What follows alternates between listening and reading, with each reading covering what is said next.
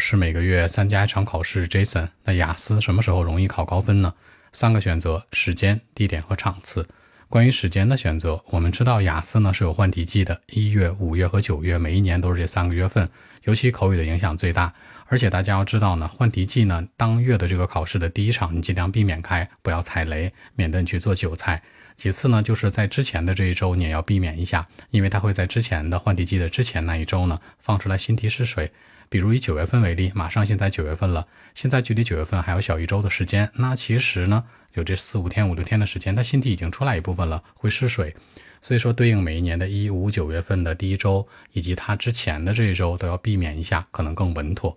其次是地点选择，不用说了吧，国内大城市北上广深避免开，因为平均的一个英文水平非常好。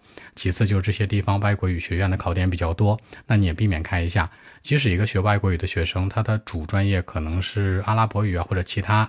语言的专业体系，但是人家考个英文相对来说会比较容易的，因为环环相通嘛。所以说呢，嗯，北上广深还有外国语学院这些考点，你尽量避免开，竞争压力会小一些。第三场次，场次是这样的，每个月呢，机考加上笔试加在一起应该是六到八场，有的地方临时加多一些会达到十场。机考还是笔试都 OK，看每个人。相对来说，机考的考位更好抢，出分更快啊。笔试呢可能更传统，那大部分人会更适应。一定要选那种 A 类、G 类。A 类就是我们所说的学术类的，G 类就是移民类的。这在同一天去考的，因为你的听力这科题型是完全一样的，会占到便宜，明白了吗？尽量报那种 A、G 类一起的。所以说呢，什么时候容易考高分，参考这三个维度就可以了。